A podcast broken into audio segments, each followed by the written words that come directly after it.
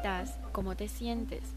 Hoy estoy aquí nuevamente en mi ventana llamada Hablemos de Estadística porque quiero compartirte un poco más de cerca mis experiencias, mis tips, eh, todo lo que he vivido desde los comienzos del 2021 en mis clases de estadística. El día de hoy quiero compartirte más de cerca lo que son las combinaciones y permutaciones. Antes de empezar, quiero compartirte mi experiencia en este tema. Cuando empezamos este recorrido del 2021, yo estaba relajada. Puedo decir que estaba... Mis pensamientos eran normales, o sea, em, sabía que podía salir adelante en cualquier tema en estadística, así como lo había hecho los años anteriores. Quizá porque sabía que podía hacer o realizar lo que me proponga y siento, aquí hablando, eh, que siempre ese pensamiento de saber que puedo realizar lo que yo me proponga es lo que me ha impulsado a realizar y darle con toda en algo en específico o algo en especial dentro del colegio, es decir, hablando académicamente. Este año empezó muy normal, pues entré al colegio y conocí a mi profesor de estadística, un profesor que no me había dado en años anteriores por lo cual yo tenía muchas expectativas acerca de estadística como tal y puedo decir aquí que cumplió totalmente mis, eh, mis expectativas y fue hasta más allá de eso. Ya hablaré de eso más adelante. Cabe resaltar que este, este encuentro fue virtual, todo me parecía muy normal, hasta que entramos al primer periodo. El tema fue análisis combinatorio.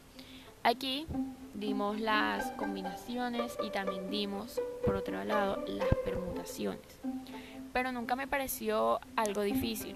Quizás era porque supuestamente ya yo estaba familiarizada con el tema. Ya que en años anteriores, como puedo destacar, a noveno y a décimo, yo di permutaciones y combinaciones. Entonces no me parecía nada del otro mundo.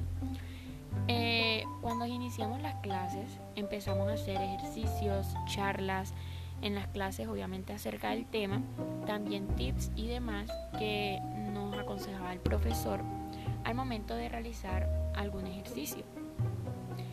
En muchas de esas clases yo decía en mi mente que las estadísticas no era lo mío. Todavía me acuerdo cuando empezamos el año y yo me preocupaba mucho por los talleres, los exámenes y etcétera. Y más allá de preocuparme por los talleres y los exámenes, era por el hecho de aprender. Siempre me ha preocupado el cómo voy a hacer esto, cómo lo voy a lograr. Entonces siempre me baso en eso. Entonces eh, yo decía en mi mente que la estadística no era lo mío, porque al principio, voy a ser muy sincera, se me dificultó mucho. Eh, se me dificultó bastante el tema, eh, más que todo porque yo pensé que lo dominaba, pero no. Entonces, por ejemplo, tenía preguntas diarias sobre cuándo hay que usar una combinación y cuándo hay que usar una permutación. Aunque yo sabía obviamente su definición, lo que era, la verdad, la aplicación, o sea, al momento de coger una hoja, realizar un ejercicio, yo podía decir, no, esto es una permutación, no, esto es una combinación.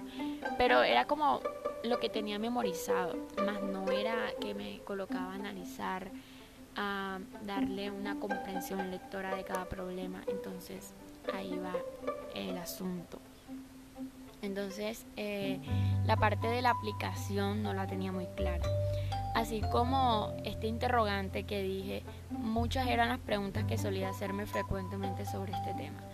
Eh, puedo decir que poco a poco fui familiarizándome más y más y gracias a mis compañeras de clase también y en los encuentros virtuales que dialogábamos y poníamos en debate algún ejercicio o algún problema estadístico respecto a combinaciones y permutaciones para realizarlo.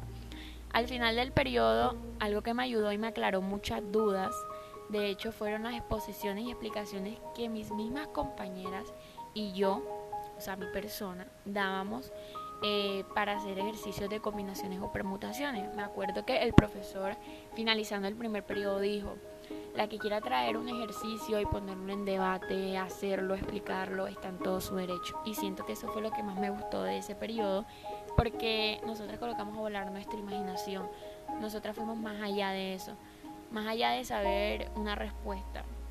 Entonces, em, cada una buscó un ejercicio o creó un ejercicio, lo llevó a la clase, lo explicó y siento que el ver y escuchar lo que ellas habían aprendido también me ayudó mucho. Quiero confesarte que al comienzo yo me estaba adaptando aún, no fue nada fácil, porque era lógico que los principios para realizar estos temas ya yo los tenía de los años anteriores, como dije hace poquito, pero quizá la falla más grande que yo tenía de todo era memorizar, memorizar em, que si esto es así, es combinación, que si esto es así, es permutación, y si no es así, pues no sabía cómo era. Entonces, eso es una falla enorme porque no me colocaba en práctica el análisis o no me detenía a leer bien lo que estaba haciendo. Puedo decir que aún me falta por aprender, pero estoy segura que lo que aprendí en esos primeros meses del 2021 aún los tengo en mente y los he puesto en práctica. Además, sé que me va a ayudar mucho cuando entre a la universidad. Sé que ha sido también un conocimiento bien aprendido. Pero bueno, no me quiero alargar mucho, por eso quiero que me escuches y profundicemos un poco sobre lo que aprendí. Aquí ya te hablé sobre mi experiencia, cómo fue, eh, mis pensamientos acerca del tema, del momento de conocer al profesor, de su metodología, porque también quiero decir que su metodología fue totalmente distinta al comienzo, obviamente a lo que yo estaba viendo en los años anteriores, tanto porque era virtual y porque el profesor no me había dado clases anteriormente. Entonces aquí te cuento un poquito de mi experiencia un poquito de lo que yo pasé a principio de año. Y en la próxima sesión te invito a que pases a la próxima sesión y hablemos un poco de lo que es combinación y lo que es permutación. Muchas gracias.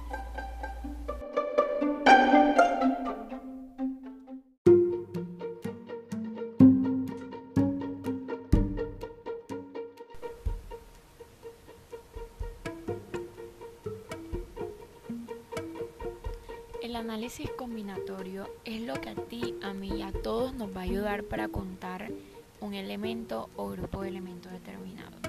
Pero para esto necesitamos unas técnicas de conteo. Hoy quiero hacer énfasis o especificar dos, las cuales son combinación y permutación. Pero, ¿qué son las combinaciones? Las combinaciones son las formas de agrupar o elegir elementos determinados, pero que en este importa el contenido o que los elementos estén presentes, más no importa el orden. Es decir, solo me importa la presencia del elemento, me importa que el elemento esté presente, más no el lugar donde éste se encuentre. En las combinaciones juega un papel importante la acción de elegir o formar, y veamos el por qué. Pondré un ejemplo. De un grupo de siete personas se quiere formar una comisión de tres personas de cuántas maneras diferentes se puede formar dicha comisión. Aquí tenemos una combinación. Entonces podemos decir que n es 7 y r es 3. ¿Por qué n es 7 y r es 3? n es el número total y en este caso el número total son las 7 personas. Y r es el, subconjunto de n. Por lo tanto, r va a ser 3, que son 3 personas. n siempre va a ser mayor a 3. Entonces, para poder resolver este, este problema, este ejercicio, podemos usar la fórmula de combinación. Y para resolverlo, podemos decir que 7 combinación de 3 es igual a 35. Haciendo el procedimiento, esto nos da un número natural que es 35 y nuestra respuesta podría ser, se podrán formar 35 comisiones.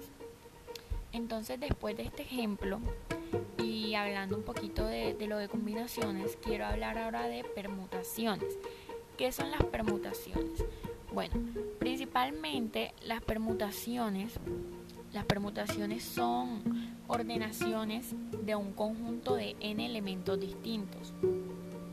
Entonces podemos decir que las permutaciones es un método matemático que comúnmente es utilizado en la estadística donde podemos definir de qué tantas formas diferentes se pueden ordenar los elementos de un conjunto en un subconjunto de una menor cantidad de elementos. Por ejemplo, si se tiene un conjunto de 20 elementos o de 35 o de 40 elementos, por ejemplo, vamos a decir que tenemos un grupo o un conjunto de 50 elementos. La permutación, la permutación permitiría encontrar la cantidad de formas diferentes que se pueden seleccionar cierta cantidad de elementos del conjunto principal. Y aquí el orden sí importa. Entonces esto es eh, lo que es permutación y lo que es combinación. Es muy importante poder diferenciar y saber cuándo vamos a utilizar cada uno. Entonces dejando esto hasta aquí, quiero comentarte en la próxima sesión lo que me funcionó y lo que no me funcionó al momento de poner en práctica este tema. Quédate aquí y sé parte de esta experiencia.